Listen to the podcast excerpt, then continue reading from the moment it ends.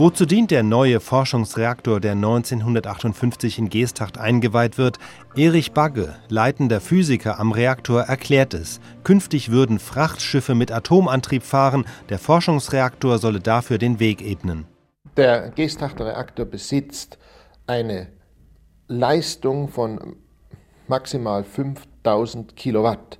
Das ist ungefähr das Fünffache der Leistung, die der Münchner Reaktor besitzt. Und äh, das ist ungefähr das Hundertfache der Leistung, die, der, ähm, die die Reaktoren von Frankfurt und Berlin äh, abzugeben vermögen.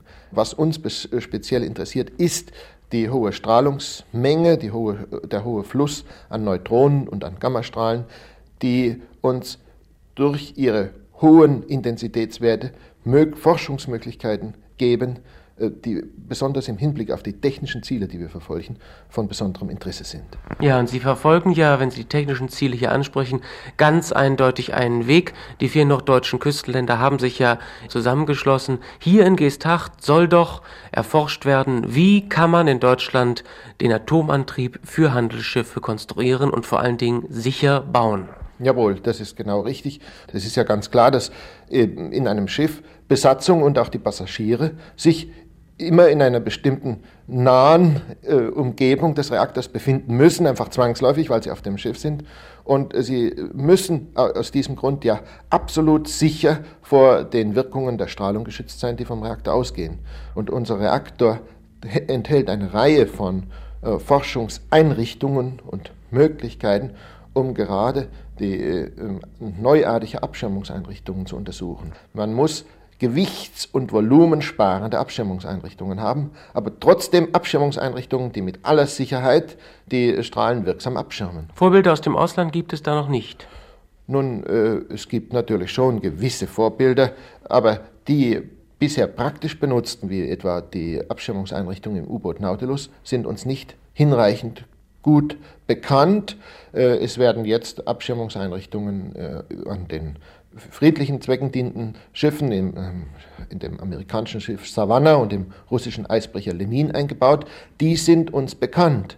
Aber wir, die sind auch schon in ihrer Planung einige Jahre alt. Man hat inzwischen neue Erkenntnisse gesammelt und man möchte in Zukunft diese Abschirmungseinrichtungen noch äh, gewichtssparender und noch äh, raummäßig kleiner machen, als es zurzeit der Fall ist. Ja, und die zweite Aufgabe ist doch wohl, einen Reaktor zu entwickeln, der sich für den Einbau auf Handelsschiffen eignet, ja? Natürlich. Die zurzeit in der Welt benutzten, also gerade die der Reaktor wie im Nautilus oder wie im Eisbrecher Lenin eingebaut sind, sind Presswasserreaktoren, von denen wir wissen, dass sie im, sowohl im Betrieb wie in der Herstellung verhältnismäßig teuer kommen man muss nach verbesserten Typen suchen und die Gestachter Gruppe ist gerade damit beschäftigt, einen solchen Typ zu untersuchen. Es ist der sogenannte organisch moderierte Reaktor.